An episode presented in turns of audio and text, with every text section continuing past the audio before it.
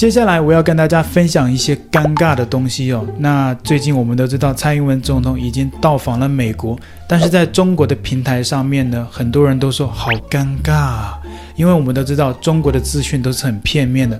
那在中国的不论是抖音还是微博上面，都是一些剪接的画面，然后我们可以看到蔡英文到场都是反对他的，没有任何支持他的声音，然后说现场甚至说什么都是台湾人在反对他。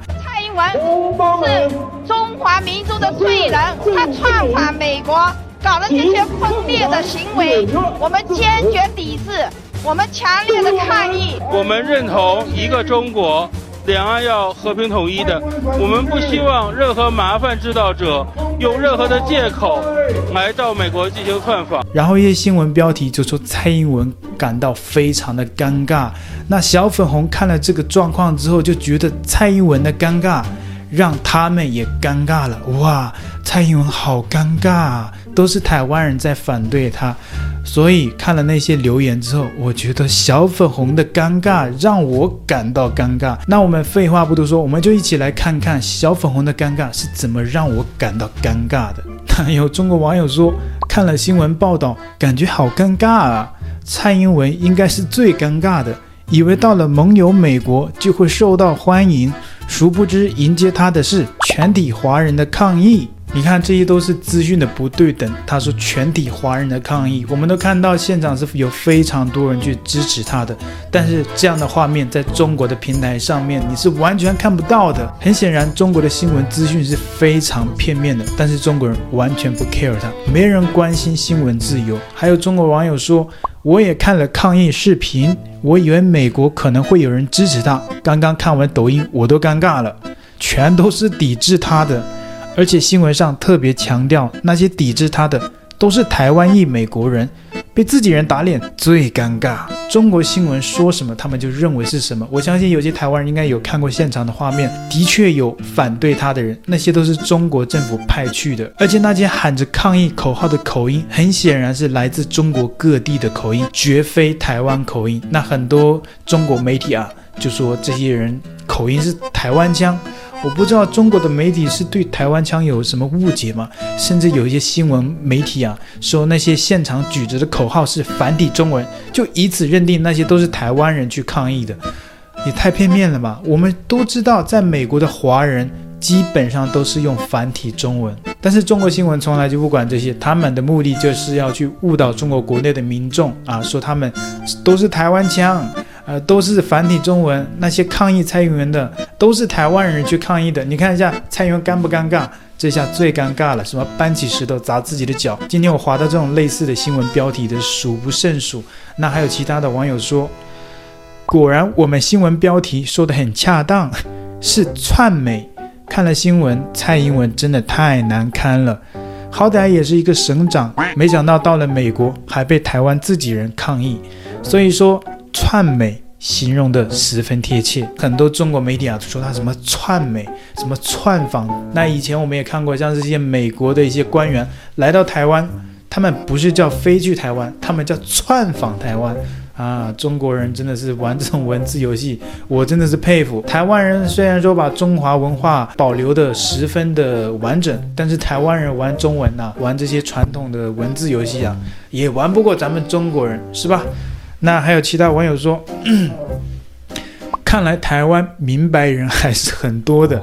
生活在美国的台湾人不是井底蛙。离开民进党的独裁洗脑，果然大部分台湾人都明白，两岸同属一中，一个中国这是无法更改的。你还知道“独裁”这个名词啊？当然，我们看到他写的这个“独裁”是用拼音打出来的，他也知道在中国不能打这些敏感词，还说什么“一个中国”这是无法更改的，连宪法都能改，还有什么不能更改的？那中国有很多土地都更改给去俄罗斯了。还有什么不能更改的？党说要改就改，由得了你们这些人矿来决定吗？毕竟你们手上又没有选票，你们没有办法决定党的意志。党说什么就是什么，党说你今天是人就是人。中国常常说是为人民服务的，但是老百姓都是活在水深火热之中。但其实中国说的没有错啊，他们为人民服务的这个人民呐、不是普通的老百姓，他们的这个人民呢，就是普通的官员，知道吗？所以说为人民服务啊，其实就是为官员服务。所以说，党说你是人，你才是人，而这个人呢，也不是人民，你只是平民老百姓，知道吗？那还有其他网友说，这是年度笑话呀。刚刚刷完微博，大家都在嘲笑台湾省长。看新闻说，美国抗议的都是台湾华人，这太尴尬了，被自己人打脸。看他下车时都走得很匆忙，怕死的要死。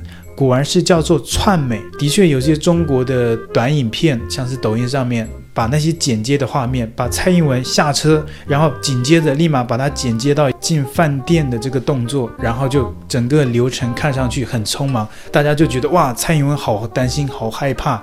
所以说这个窜美形容得很贴切。蔡英文跟现场的人，甚至他还去握手。我们都知道这个动作是很危险的，因为你不知道那些来者是什么人，他们是不是善意的。但是蔡英文在那边非常的大胆，他就跟一些在场的一些民众去握手。手，但是这些在中国的平台上没有任何这样的画面。还有其他网友说，只要蔡英文不尴尬，尴尬的就是我们。但是现场举中国国旗的很多都是华人，美国华人大多又都是台湾人，所以现场都是台湾人在抗议。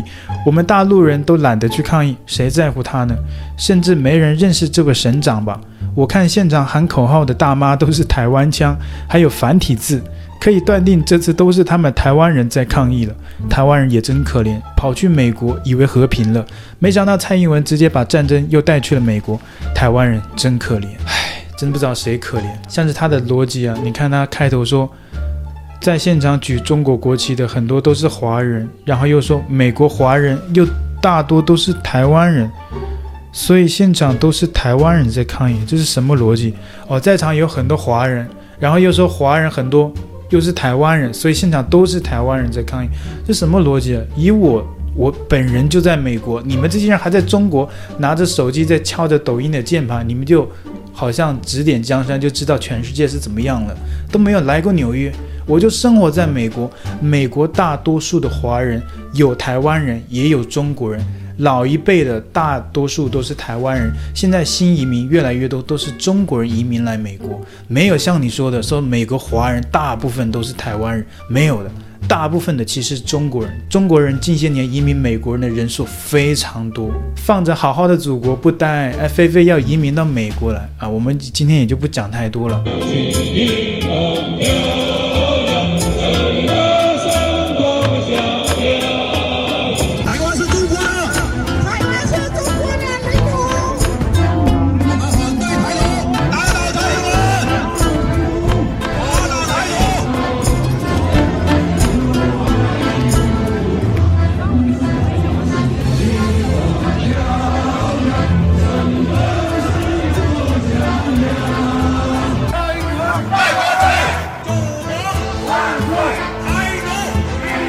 我们要和平，不要战争，看到蔡英文过境美国，我们是奉陪到底。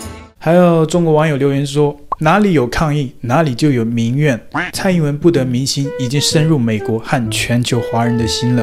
看来不只是台湾人唾弃他，美国人也不待见他。希望两岸更多中国人走上街头去抗议。你看这些中国人在键盘上敲一敲，知道什么是抗议了。”啊，这些来美国的华人，我们都知道，现场其实很多抗议的那些中国大妈，他们在中国是绝对是不敢去上街抗议的。所以你在这边说，啊，希望两岸更多中国人站出来，走上街头去抗议。你在抖音键盘上，你也知道什么是抗议啊？啊，骂美国的时候，骂台湾的时候，你就知道什么是抗议。那在美国这些走出来的，站在街头去抗议蔡英文的这些中国华人。